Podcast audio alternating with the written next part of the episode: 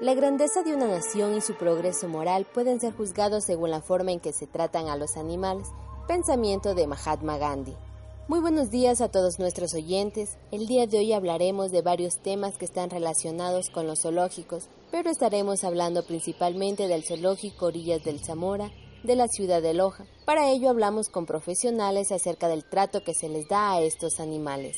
En 1993, la Asociación Mundial de Zoológicos y Acuarios, representante de más de mil colecciones de animales en todo el mundo, diseñó su primera estrategia de conservación. Desde entonces, muchos zoológicos municipales han intentado reciclarse y dejar de ser meros lugares de entretenimiento para transformarse en sociedades de conservación de la fauna, reemplazando las jaulas con barrotes de hierro por ambientes más naturales. Actualmente en el Ecuador existen aproximadamente 16 zoológicos distribuidos en diferentes provincias del país. Pero como es de nuestro conocimiento el zoológico más antiguo que existe en el Ecuador es el Zoológico Amazonas del Colegio Militar Eloy Alfaro, inaugurado en 1983 y reubicado en Guayabamba en 1997. Nos encontramos en el zoológico Orillas del Zamora, que posee la provincia de Loja, y seguramente para las personas que viven en ciudades principales, este tipo de sonidos no eran muy comunes. Como sabemos, el zoológico cuenta actualmente con 64 especies de animales. Entre ellos se destaca una pareja de leones, tigrillos, oso de anteojos, pavos reales, pingüinos, una variedad de monos, aves y recientemente la pareja de jirafas. Para ello estamos con Romeo Jaramillo, ingeniero ambiental y biólogo del Zoológico de Loja, quien nos hablará de la creación del zoológico y la finalidad. Adelante, ingeniero. El Zoológico de Loja abre sus puertas a raíz del 2004 en la administración del doctor José Bolívar Castillo y desde entonces se generó como un tema de para generar turismo en la ciudad de Loja con lo que respecta a la exhibición de animales bajo el cuidado humano en la actualidad sigue la misma tendencia, claro que el zoológico está enfocado ya desde un punto un poco diferente.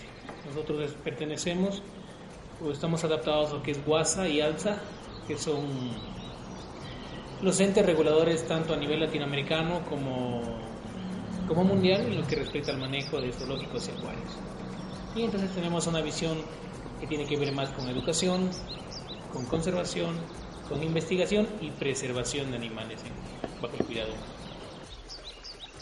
Como sabemos, los zoológicos son un espacio creado artificialmente por el hombre para mantener y exhibir animales exóticos o no domésticos que no son comunes en el hábitat urbano. Pero nos queda la duda, ¿de dónde se obtienen estos animales? Los animales provienen en este caso de decomisos y recuperaciones que hace el Ministerio del Ambiente, porque como ustedes conocen, existe una ley que ampara la naturaleza y es prohibido cazar animales para enterrarlos.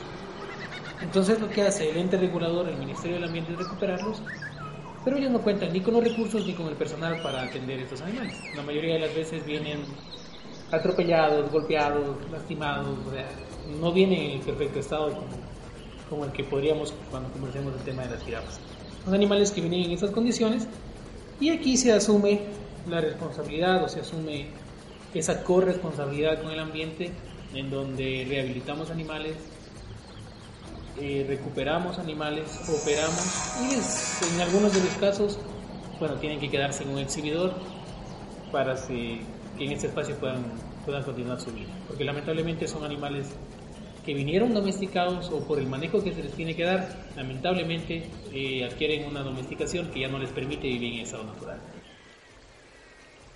En el zoológico podemos ver que existen muchos animales de diferentes especies, como aves, reptiles, mamíferos, pero ahora no solo cuenta con animales de nuestro medio, también existen otros animales que, como se conoce, son animales que solo podemos verlos a través de la televisión. Pero ¿cuántos animales alberga actualmente el zoológico? ¿Cuáles son los nuevos animales y de dónde provienen?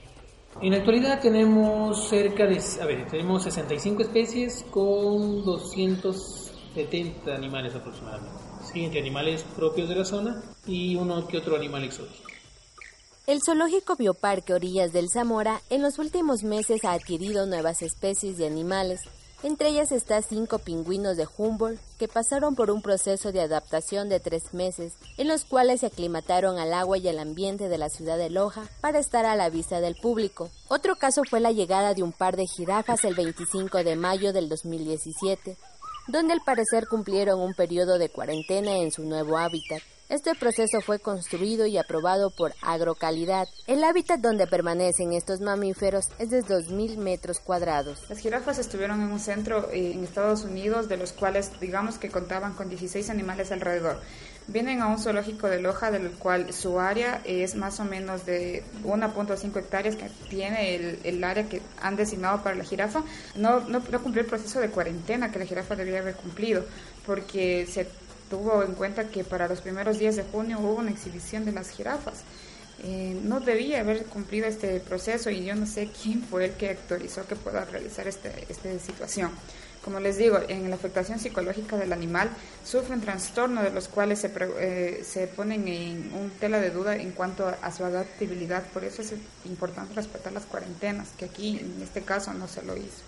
Como un dato adicional, la llegada de estas jirafas resultó polémico debido a que este zoológico ya había contado con una jirafa macho conocido como Chelito, de más de 5 metros de altura que había llegado a la ciudad en el 2003 desde Santiago de Chile por vía terrestre. Vivía en un área de 10 metros cuadrados cubierta por un techo de madera y paja, donde tenía áreas para comer y beber, en octubre del 2008, Loja amaneció con la noticia de que Chelito había muerto. Patricio Narváez Figueroa, coordinador general del municipio, corroboró el deceso de la jirafa de seis años y ocho meses de edad. Justo en estas épocas de, de mayo eh, estuvimos frente con el grupo de Yas Unidos Ecuador y con unas organizaciones a nivel del país, de las cuales vinieron haciendo un seguimiento ya desde la ciudad de Quito por el traslado y el mantenimiento de los animales desde la ciudad. Ellas nos reportaban que los animales estuvieron en viaje 12 eh, horas desde Quito acá sin ningún producto, ni comida ni bebida. Entonces sufrieron lo que es una pequeña deshidratación. Y mientras cuando eh, nadie supo cómo llegó ni quién les autorizó para que lleguen las eh, jirafas acá a Loja, el Ministerio del Ambiente todavía no entregaba lo que son las certificaciones para que puedan ser trasladados o transferidos desde su caja de viaje hacia el lugar donde iban, donde supuestamente se encuentran, ¿no? Entonces esto surgió un problema de que los animales pasaron casi 22 horas sin comer y beber agua, de los cuales en un momento de las compañeras que estuvieron en esos días haciendo lo que fue el seguimiento, se acercaron a darles agua y las, los jirafas tomaron una actitud demasiado, ¿cómo decirlo?, sublime al hecho de querer acceder al agua. Tenemos que tomar en cuenta que aquí en Loja no es un hábitat adecuado para lo que es el mantenimiento de una jirafa, sino más bien eh, tenemos otros espécimes que pueden ser este, más bien rescatados desde la conservación de los parques nacionales dentro de la provincia y no más bien una exhibición. La información proporcionada a los medios de comunicación, la muerte del animal se produjo por un síndrome llamado ascitis, es decir, se encontró agua en el abdomen que afectó al corazón y los pulmones. Loja guardó luto por la muerte del mamífero más querido y visitado por locales y turistas. Incluso se organizó una marcha para dar el último adiós a Chelito. Otro caso fue la muerte de un tulcán, que se hizo viral el jueves 27 de julio del 2017 a través de las redes sociales, donde se relataba que el animal murió por la falta de atención oportuna. Sin embargo, la alcaldía de Loja manifestó que el Ministerio del Ambiente MAE lo llevó al centro en estado deplorable, ya que lo había rescatado en una casa en pésimas condiciones y falleció en su proceso de recuperación. Esto lo plantean los activistas protectores de los derechos de los animales. El hombre se ha establecido más en la relación y en el morbo de ver al, al animal encerrado que más bien, como lo que les digo, si a la gente se le dijera que hay cierto animal dentro del zoológico y que vayan a visitarlo, no fueran, pero si hablaran de un cachorro como lo que ahora está pasando, que muchos animales que están dentro del zoológico han sido todavía pequeños, la gente va. La gente le llama la atención ver lo nuevo, lo novedoso y en sí en ese eso lucra a quien controla el zoológico, ¿no? Entonces más bien no es tanto como una, una, una favorable reacción a las manifestaciones que han hecho, porque si se dan cuenta, mucha de la gente que está manifestando en contra de esto ya son gente adulta que conoce, pero mientras exista, no exista la educación ambiental y una educación sobre los animales dentro de nuestra provincia, será muy escaso el resultado. En sí, los zoológicos solo tratan de satisfacer el interés de los visitantes, de los turistas, pero ya conocemos que la realidad acerca de los zoológicos es otra. Los que los visitantes ven en pequeñas jaulas solo son animales sufriendo enormemente. Los animales son mantenidos en condiciones abusivas y destructivas para su supervivencia. Queremos concientizar a la gente de que encerrar animales no es nada educativo, que los animales en los zoológicos nos dicen poco. La mejor manera de educar al público sobre los animales y su protección es a través de animales libres en exhibición interactivas. Un mensaje más bien sería como llamado de atención a educarnos, a leer un poco más, que no nos llevemos solo por el hecho de que un animal se encuentre eh, excepto de su hábitat natural y quienes somos salvadores de ese animal, no. Tratemos de más bien trabajar de nosotros mismos para poder desarrollar lo que es una educación ambiental y sí también invitar mucho a que conozcan los parques. Hay parque, el Parque Nacional el Podocarpus y el Parque Yacuri que cuentan con una biosfera y una vida silvestre magnífica que simplemente ahí nos podemos dar cuenta de cómo un animal puede vivir en su hábitat natural.